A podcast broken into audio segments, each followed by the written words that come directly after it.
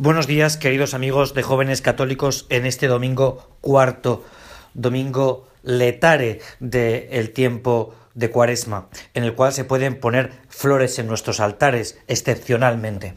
El Evangelio, la palabra de Dios del día de hoy, nos trae un pasaje muy conmovedor, porque es el encuentro entre Jesús y un ciego de nacimiento. Yo no quería que nos detuviéramos en el momento del milagro, que es una cosa impresionante para este ciego y para su familia, como se ve en el pasaje del Evangelio relatado por San Juan, sino en un momento en el que los escribas y los fariseos se encuentran con el ciego de nacimiento y le preguntan ¿Y tú quién dices? ¿Quién dices que es él, aquel que te ha curado?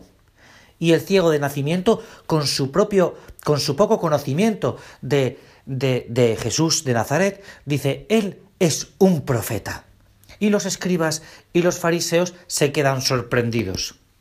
Yo quería que nos detuviéramos porque el ciego de nacimiento lo que relata es una experiencia vivencial.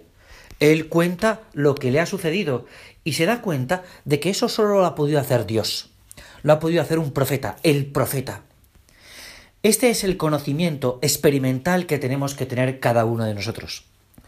Nosotros, en esa ciencia de la cruz que está, para la que nos estamos preparando en estos días de cuaresma, no es una ciencia teórica, sino una ciencia experimental, vivida. El encuentro con la cruz, con una cruz que siempre aparece.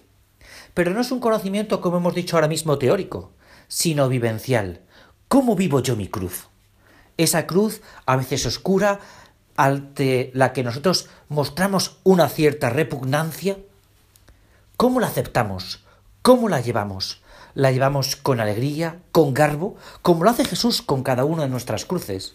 Porque la verdadera cruz no es el dolor, sino que la verdadera cruz es el pecado. Cristo, cuando porta la cruz, no porta las enfermedades de los hombres, sino que porta las miserias, los pecados, las faltas de amor que hemos tenido cada uno de nosotros con ese que más nos quiere. ¿Cómo llevas tú tu cruz y cómo la llevo yo?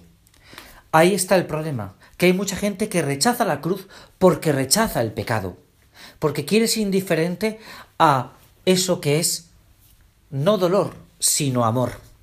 Por eso yo lo que te invito en esta semana es a que tú vivencialmente te encuentres con tu cruz, con tus pecados y que allí, mirándolos cara a cara, tengas la valentía, como hace Jesucristo, de portarlos al camino del amor, que es el Calvario, de nuestro Calvario.